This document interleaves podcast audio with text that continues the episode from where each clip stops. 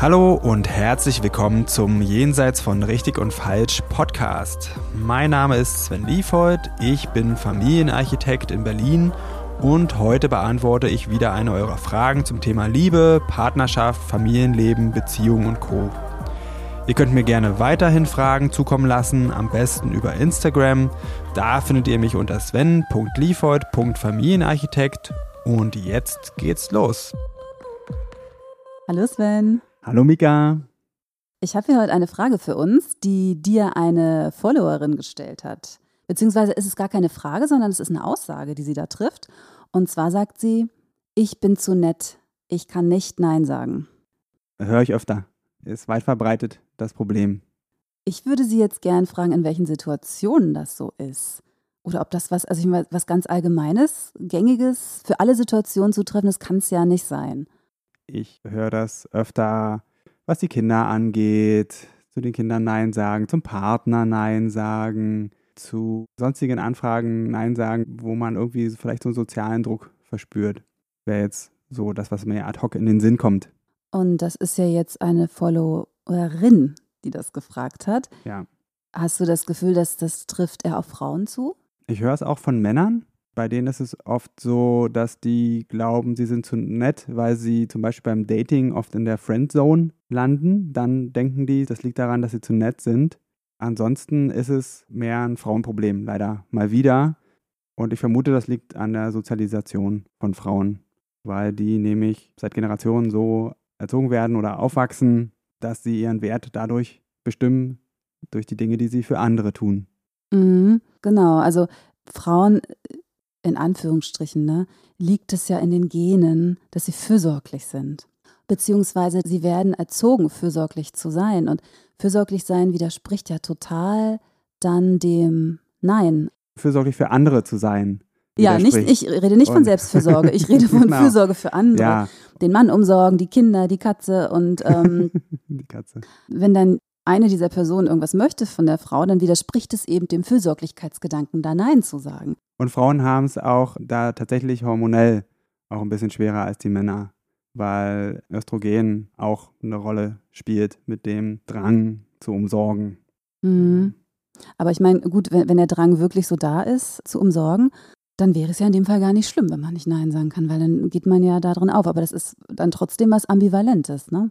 Ich finde das auch nicht schlecht, auch jetzt als Mann. ja. Auch äh, kümmere ich mich auch gerne mal es wird nur zum Problem, wenn man halt sich um sich nicht genug kümmert. Dafür einfach nichts mehr übrig bleibt. Keine Energie, keine Zeit, keine Fähigkeit, das überhaupt zu tun. Mhm. Ja, aber wenn man sich die ganze Zeit um andere kümmert, bleibt einfach nichts für einen selber übrig. Also an irgendeiner Stelle muss man dann Nein sagen. Viele ja. Frauen sagen dann Nein zu sich selber. Genau. Wo fällt es dir schwer, Nein zu sagen? Ich kann relativ gut Nein sagen. Ich kann auch relativ gut meine Meinung sagen. Also wenn ich irgendwas wirklich gar nicht, gar nicht, gar nicht will, dann sage ich tatsächlich immer nein. Aber manchmal bin ich ambivalent und kann mich nicht so richtig für eine Seite entscheiden. Und dann ist es eher so ein Ja, das ich dann sage, aber doch eher ein gedachtes Jein. Und dann bin ich unzufrieden manchmal. Das hat oft was damit zu tun, wenn ich in Beziehung bin mit Männern. Der eine wollte mal irgendwie andauernd zelten gehen. Da wollte ich eigentlich nicht, habe mich überreden lassen. Es war furchtbar. Also so solche Situationen. Eher Kinder habe ich ja nicht, habe keine Ahnung, wie ich dann da wäre. Früher zu meinen Katzen konnte ich auch schlecht Nein sagen, wenn die mhm. was wollten. Ja. Aber da habe ich mich dann nicht schlecht gefühlt. Puh, sag mal du, wann kannst du nicht Nein sagen? Ich kann es eigentlich ganz gut. Im Beruf fällt es mir schwer. Wenn Menschen zu mir kommen, die wenig Geld haben, dann versuche ich denen auch irgendwie zu helfen, auch wenn sie sich meine Preise nicht leisten können.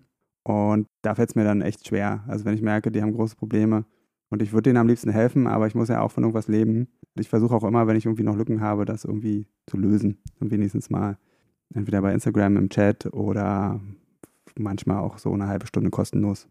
Also da fällt es mir schwer. Finde ich jetzt nicht sonderlich schlimm. und ansonsten fällt es mir schwer, wenn so emotionaler Druck aufgebaut wird. Also wenn mir irgendjemand Schuldgefühle machen will, ob nur bewusst oder unterbewusst, dann fällt es mir noch schwerer, Nein zu sagen, ja. Mhm. Das kann ich gut nachvollziehen. Wenn eine Person nicht Nein sagen kann oder vielleicht auch irgendwie nicht will, ich weiß gar nicht, ob das so ein fließender Übergang ist, dann frage ich mich, warum sie das tut. Also sie muss ja auch irgendeinen Vorteil davon haben, dass sie das nicht tut, also dass sie immer Ja sagt. Und wenn es nur ist, einfach das schlechte Gewissen bei einem Nein zu vermeiden. Ja, das ist ein Grund. Und das wäre auch schon der erste Tipp, den ich geben würde. Also warum will ich immer nett sein? Warum fällt es mir so schwer, Nein zu sagen? Und das ist zum Beispiel Konflikte vermeiden. Also liegt darunter eigentlich eine mangelnde Konfliktfähigkeit. Oder ich habe Angst, dass ich dann allein bin, wenn ich das zum Partner zu oft sage, dass er mich verlässt. Das ist eine Verlustangst, die dahinter liegt. Oder Angst vor Ausgrenzung. Kann es auch sein. Im Freundeskreis, wenn man nicht dabei ist oder so.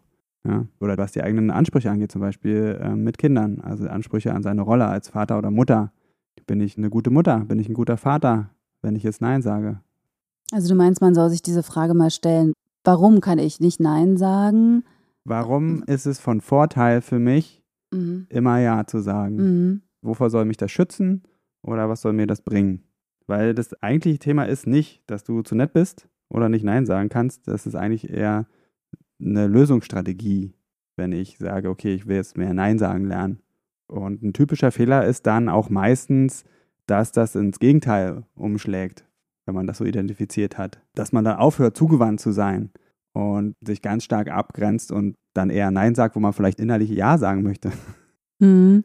Ein Ex-Freund von mir, der kam, als wir zusammengekommen sind, aus einer ganz heiklen Beziehung. Und der hat am Anfang zu fast allem, was ich wollte, Nein gesagt, einfach weil er üben wollte, Nein zu sagen. Ja, super. Mhm. Und das war echt hart. Also ich hatte wirklich, ich nenne es jetzt mal die Arschkarte quasi. Mhm. Was eine andere Person verbockt hat, durfte ich ausbaden. Aber für den war das so eine Übungsphase, ich glaube am Anfang auch echt unbewusst. Aber schön, dass er dir zumindest das erzählt hat. Irgendwann dann später haben wir das rausgearbeitet. Am Anfang mhm. wusste ich das nicht, er, er glaube ich auch nicht. Genau, das ist eben so ein Beispiel, wie das dann umschlagen kann, ne? wenn man das dann anfängt, bewusst zu üben.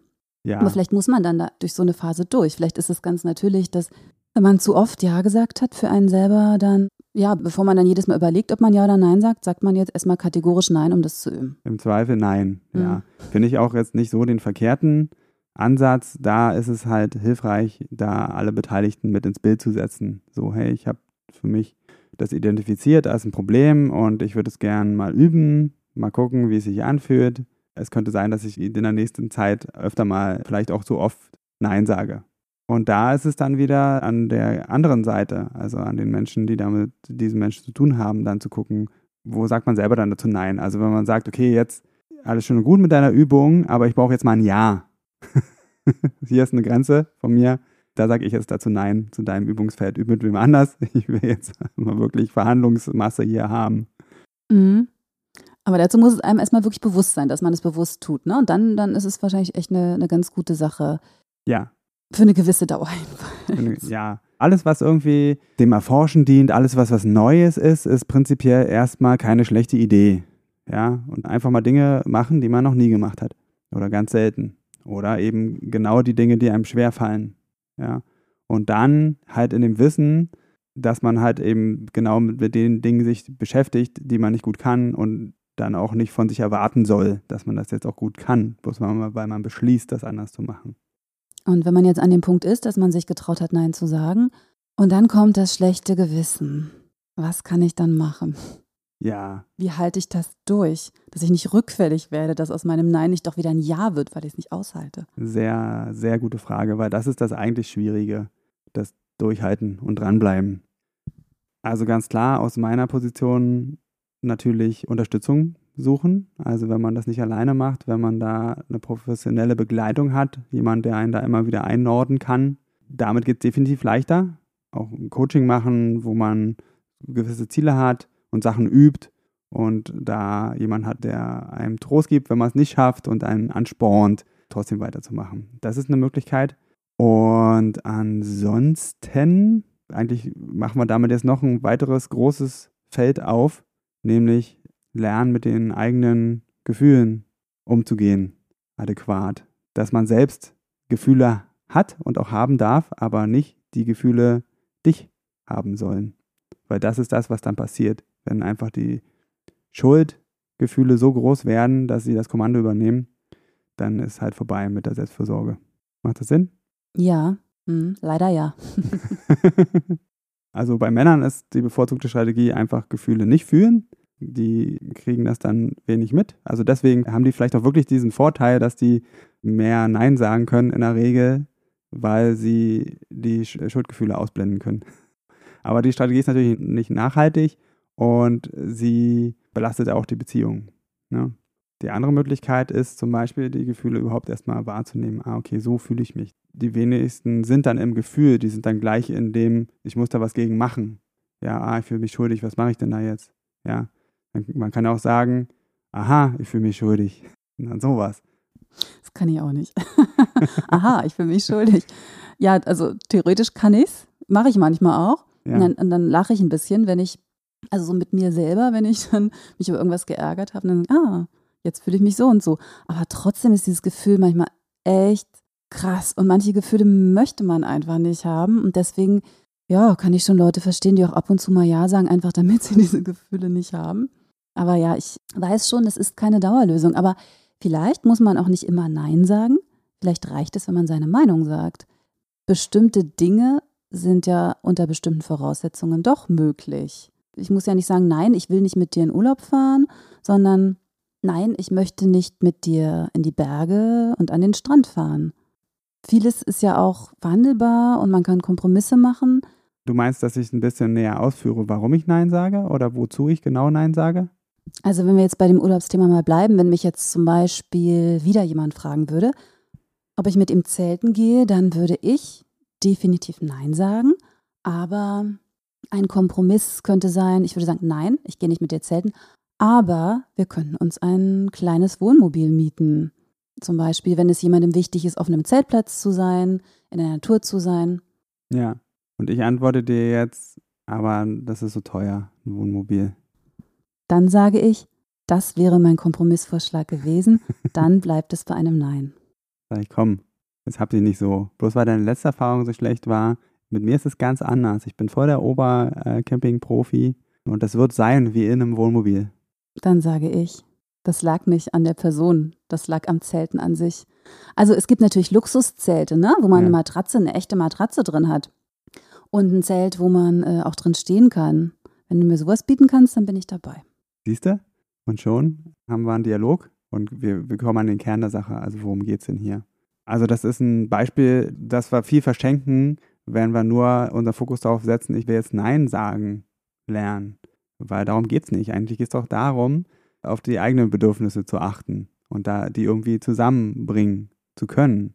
Wir wollen eigentlich in der Regel immer Verbindung. Und wir wollen ja auch Ja sagen, weil das Verbindung schafft und weil sich Verbindung gut anfühlt. Ja. Und da wird nur ein Problem draus, wenn Ja zu anderen, ein Nein zu sich selbst bedeutet. Und da muss man dann halt gucken, worum geht es denn da jetzt genau?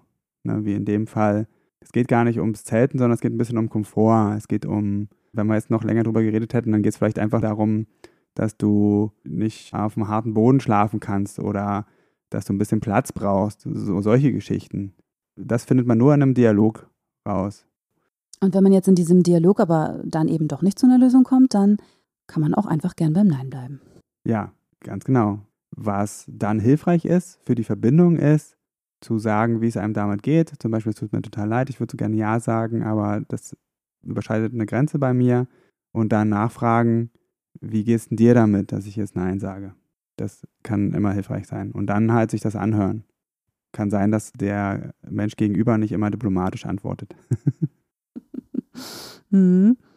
Ja, aber so lernt man sich auch mal richtig kennen. Ja. So lernt man seine Kinder noch mal besser kennen, seine Katze, seinen Mann, seine Kollegin.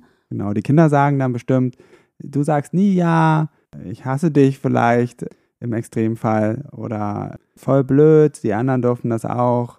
Und dann muss man hart bleiben. Na, danke schön. Na, eben, nee, nicht hart bleiben, sondern okay, du hast mich jetzt deswegen. Mensch, kann man ja sagen. Ja, also meistens ist es ja alles sehr temporär, besonders bei Kindern. Die haben halt meistens sehr, sehr intensive Gefühle. Ähm, da sind wir auch wieder dabei, wo es hilfreich sein kann, mit Gefühlen umzugehen, weil die intensiven Gefühle der anderen lösen meistens auch intensive Gefühle in einem selbst aus. Und um die geht es dann erstmal, sich zu beruhigen, okay, ah, okay, mein Kind hat gerade gesagt, es hasst mich. Ich bin eine schlechte Mutter, mein Kind wird so leiden wie ich als Kind gelitten habe. Das ist ja schrecklich. So eine Sachen kommen dann hoch. Und damit muss man umgehen können, um gut bei sich bleiben zu können und auch gut beim anderen. Ja. Also dient das Vermeiden eines Neins eigentlich hauptsächlich dafür, dass man unangenehme Gefühle vermeidet, oder? Das ist das, was ich jetzt so rausziehe. Und dabei kann es ja nicht bleiben. Also, sonst lebt man ja immer irgendwie so aneinander vorbei. Also, das ist quasi wie, man muss da irgendwie leider durch, wenn man mehr Verbindung und auch vielleicht mehr Lebensfreude haben möchte, oder? Ja, ja, muss man leider. Aber das ist schon eine große Nummer, das zu lernen. Und meistens ist da eben auch die eigene Kindheit mit verknüpft. Also wenn es sehr, sehr intensive Gefühle sind, die man nicht aushält, wo man keine Kontrolle darüber hat, das zu tun, was man will, dann hat es zu 99,9 Prozent immer mit der Kindheit zu tun, weil das ist die Zeit, in der Gefühle sehr, sehr groß sind und sehr existenziell. Die sind auch nicht eingebildet, die sind so in der Kindheit. Und wir müssen lernen, damit umzugehen. Und das haben wir meistens nicht. Entweder wir durften die nicht haben oder was gibt es noch für Strategien von Eltern? Ablenkung, so hier hast ein Eis oder so. Und das sind sehr eingeschränkte Strategien. Also wirklich ein Gefühl halten zu können, das braucht Übung und viel Wiederholung und Unterstützung. Ja, aber wenn man das kann, dann sind die wirklich nicht, nicht bedrohlich. Ich denke, gerade dazu können wir nochmal vielleicht demnächst eine ganz eigene Folge machen. Spannendes Thema. Zu Gefühlen? Mhm, Gefühle halten, Gefühle, Gefühle ertragen. So. ähm, oder Ablenkungsmechanismen. Also einfach ja. So, ja, können wir gerne machen, ja. Genau. Ist auch ein Hauptteil ja, meiner Arbeit. Mhm. Vielleicht können wir nochmal so ein bisschen zusammenfassen am mhm. Schluss. Ja. Also am wichtigsten ist herauszufinden, was versuche ich zu vermeiden, indem ich immer Ja sage. Ja, was liegt dahinter? Wirklich dem ein bisschen auf den Grund gehen.